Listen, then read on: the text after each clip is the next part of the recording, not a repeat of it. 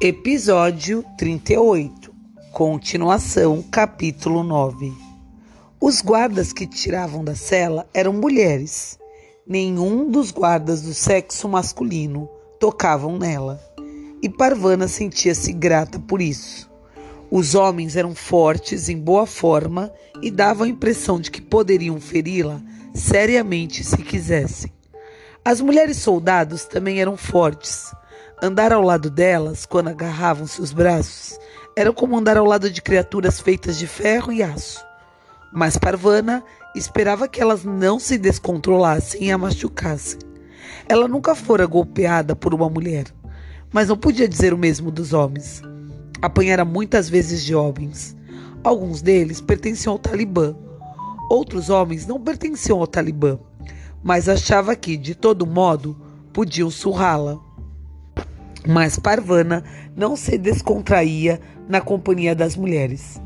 Ela vira as fotos de Abu Ghraib em que mulheres soldados faziam coisas horríveis a prisioneiros iraquianos. As mulheres eram capazes de torturar tanto quanto os homens, se assim o desejassem. Isso foi uma das coisas sobre as quais Parvana pensou sentada na cadeira. Ela se apegava a qualquer fio de pensamento que pudesse mantê-la calma e distraída. Do contrário, só podia se concentrar em dor, medo, solidão e exaustão. Seus pensamentos sobre mulheres e tortura eram assim. As mulheres ocidentais podiam optar por fazer o que quisessem. Então, por que elas, elas optaram por fazer aquilo? E como uma mulher treinava para se tornar uma torturadora, Será que estudava anatomia humana, assim como Parvana estudava na aula de ciências, para saber quais os terminais nervosos mais sensíveis e que músculo poderiam perceber muitas pancadas? Será que elas treinavam bonecas? Será que ficavam ouvindo durante horas e horas gravações de gritos para não se sentirem incomodadas quando ouvissem gritos de verdade? Ela foi desfiando essa longa lista de pensamentos, examinando cada um de diferentes ângulos.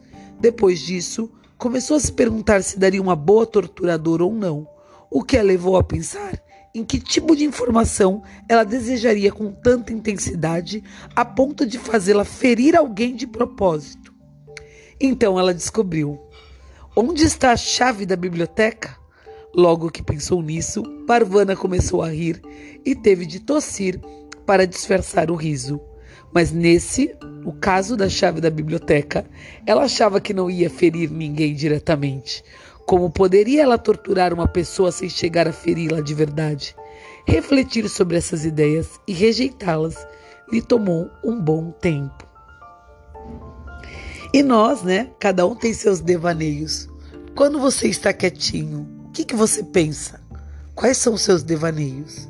Conta para Ana Lu.